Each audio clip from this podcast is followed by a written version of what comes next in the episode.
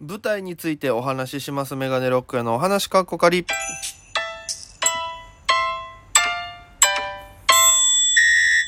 うん、ぽいぽいメガネロックへです。よろしくお願いします。この番組は僕が毎日配信でお届けしている番組となっております。アプリでお聞きの方は番組をクリップ、それ以外の方もハートニコちゃんネギタップでよろしくお願いします。一人1000回マストでよろしくお願いいたします。ということで、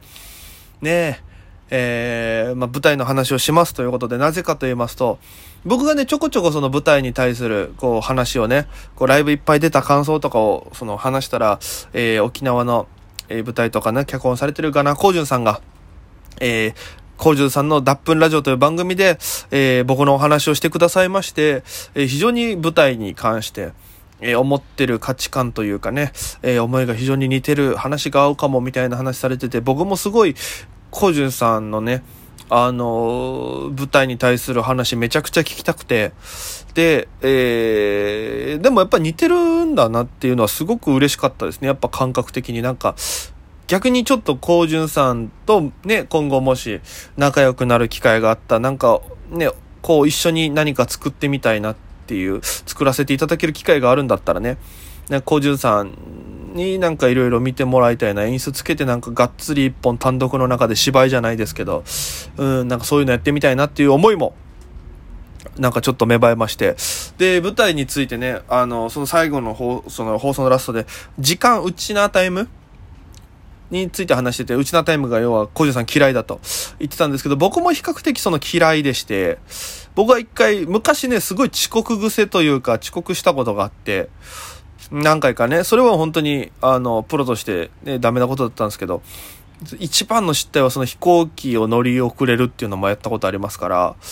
うん、それは二十歳成り立ての頃かな。愛媛に行った時に飛行機に乗り遅れるっていう、まあこれでも何回か喋ったことあると思うんですけど、そういうのもあったりしたんですけど、やっぱりそこからいろんな経験を踏まえて、えーフリーになって、やったらフリーってもう、要は、信用勝負というかね、信用が第一なんですよ。まあ人間そうなんですけど、えーまあ、ね、信用がなくなったら何もなくなるんですけども、その中で一番、えー、なくなる、なんリスクが高い順とか、お金とか、えー、例えばその素行が悪いとか、酒癖とかいろいろだと思うんですけど、単純にすぐ信用なくしやすいのって時間管理だと思うんですよね。約束の時間に遅れてくるのはもってのほかですし、えー時間というものに関して、相手の時間をね、ちゃんと相手の生きる時間をいただいてる、1分1秒いただいてるっていうことに関しての感覚がない方が僕は非常に嫌いでして、うん。それは本当にありますね。まあ、仲間内でちょっと遅れますとか仕事で遅れますとか全然いいんですよ。あの、遊びでは。あの、ただ仕事に関しては違うかなっていうのは思うので。で、なんかタモリさんはその逆っていうじゃないですか。仕事は別にいいよ来てくれたらぐらいな感じだけど、遊びに関して時間しっかりしてるとかっていうのがあるんですけど、えー、なんだろう。僕の中で、やっぱりね、時間っていうのはそのチケットを、例えばライブ来てくれるお客さんに関して言うと、チケットを買ってくれるっていうことは、その人の2時間分をチケット代金とともにいただいてるわけで、料金として。だからその人は2時間以内に収まることをしなきゃいけないわけですし、ましてや、うちなタイムとかね、その開演時間が遅れるっていうのも、きつくね、大変みたいな話してたけど、僕の場合は、特に最後のライブとかそうだったんですけど、もう5分遅れるんだろっていうのを、もう見越した上で、尺を調整するっていう。だから2時間のライブをやろうと思う。えーじゃあ、2時間のライブで5分遅れたら2時間5分になっちゃうわけじゃないですか。トータル的に始まる時間がずれるから。9時が9時5分になるわけじゃないですか。だったらじゃあもう最初から2時間って言っときながら、えー1時間40分ぐらいの作品の量にするんですよ。そしたらずれても別に20分押しはさすがにないと思うから。そこで調整するとかっていうのを最後はやってましたね。それまでは単独、ね、2時間とかやってましたけど、最後のベストネタに関しては1時間半っていう、えー構成決めてやったんで、で、それでもまあ、あの、まあ、時間ぴったりに終わって、まあ、押しはしなかったんであれだったんですけど、うん、まあ、そういうことをやりましたし、多分、コージュンさんは多分最後のライブ来られてたから、それを見てると思うんですけども、うん、あと、なんだろうな、時間に関して言うと、東京来て、絶対遅刻はしたくないと思って、で、沖縄と東京で遅刻の概念でまず一個違うのが、電車っていうものの考え方があるので、東京は。例えば電車が遅延する可能性があるっていう。あのね、沖縄だったらモノレールとか、ね、車だから渋滞、まあモノレールたまにちょっと遅れたりするけど、基本道路は渋滞じゃないですか。で、その感覚と一緒だと思うんです、東京も。もしかしたら電車が遅延する可能性があるから、えー、例えば3時入りの現場だったらもう1時にはお家を出て、で、まあ30分ぐらいで着く場所でも1時ぐらいに出て、えー、まあその場所に先に着いといて、えー、近くのカフェで時間潰したりネタをちょっと作り直したりとかっていうのをやって、時間を向こうで潰す。だからギリギリに入るってことは絶対しないですし、もう今は。だってギリギリに入ったらめちゃくちゃ迷惑かかりますし、それこそね、あの、東京とかそのそういうのがあると出入り禁止になったりするライブもあるから、そこに関してやっぱり時間が一番のね、審査材料というか、ね、信用材料になってくるから、それは絶対やっちゃいけないことだし、うん、なんか時間っていうもので言うと、うちのタイムは僕も嫌いですよっていうのが僕の答えですね。コージュンさんに言うと。で、コージュンさんのあれの中でど、ちょっと僕が聞きたいのは、舞台ってどっから始まってると思いますかっていう、難しいところなんですけど、えー、聞き方があれかもしれないですけど、僕は、やりますって言った時点からもう舞台なんですよね。僕の中では。だから一個一個の告知がもう、その、板の上で立ってるのとやっ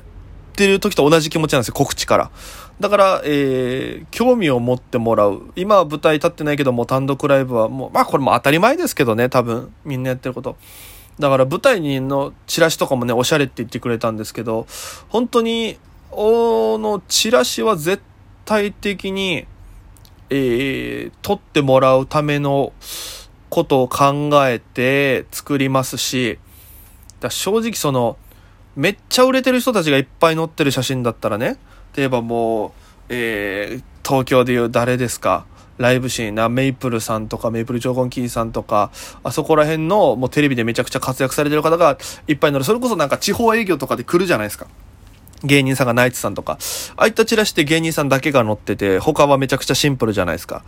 でもああいうのだったら、あ、誰が来るんだから行こうとかなるけど、僕らみたいな無名の芸人は誰がそれを乗せて行こうってなるんだっていう。だから比較的おしゃれだし、みんながリツイートしたくなるものがいいじゃないですか。ね、あからさまに宣伝ですってダンって出てるよりかは、おしゃれとかな、ね、ちょっとね、可愛い感じのにして、なんか他の人の目にも留まりやすい形にした方が絶対いいじゃないですか。来てほしいならね。周知したいんだったら、それの方がいいと思うんですけど、あの、今のやり方、いろんな人の顔の設定だったら、周知だったらそれです。ただ、来てほしいんだったら絶対的にそこじゃないと思うんですよね、僕は。うん。来てほしいんだったらやっぱり興味を持たせる、ワクワクさせなきゃいけないわけだから、絶対的にこの僕が、え作ってる、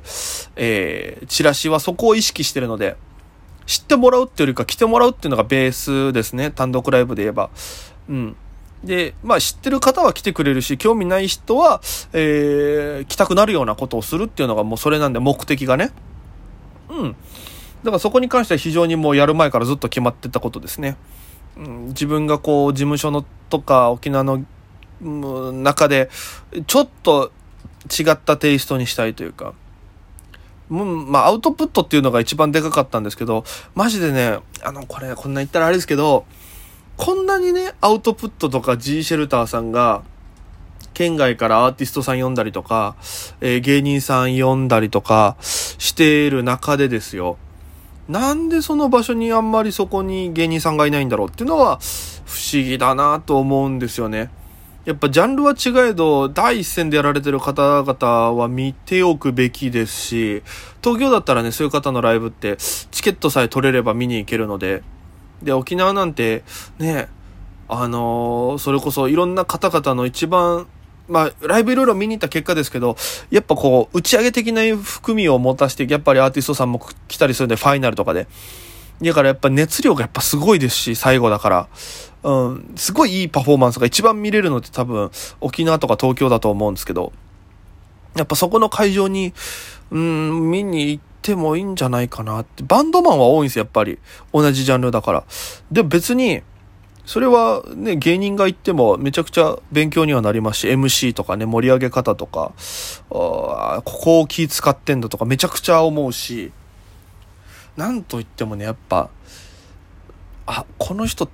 売れるんだなっていうのがなんとなくわかる瞬間あるんですよね。舞台に立ってる人見てて、わあ、すげえって。特にこのサーキット系のイベントとか見てると、いろんな方出てくるじゃないですか。だからその時に、うわ、すげえ、オーラというか、バチバチに、こう、売れてやるぞみたいな、めちゃくちゃこれに欠けてるぞ感がやっぱり強いオーラをまとってる人が多いから、そこも勉強になるし、だから沖縄ってすっごい勉強には適してる環境なのになって思うのがすごくありますね。うん。いやー、もどかしいですよね、多分。僕はすごく沖縄にいる時はもどかしかったんで、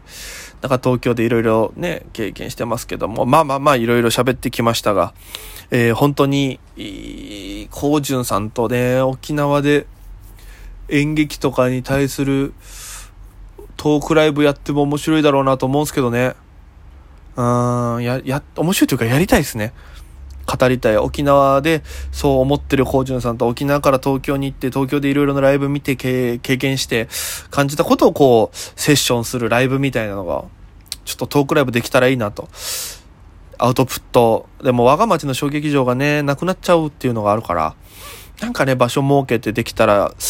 いいかなっていうのを目標にしながら、えー、頑張っていきたいと思います。小順さんありがとうございました。えー、近々だと今度はね、あの、マッキーのドッカンラジオっていう FM 那覇でやってる番組、えー、水曜の9時ですね、夜9時からの番組に東京からリモートでゲスト出演させていただきますので、お時間ある方はぜひ聞いてください。よろしくお願いいたします。それでは皆様、また今夜。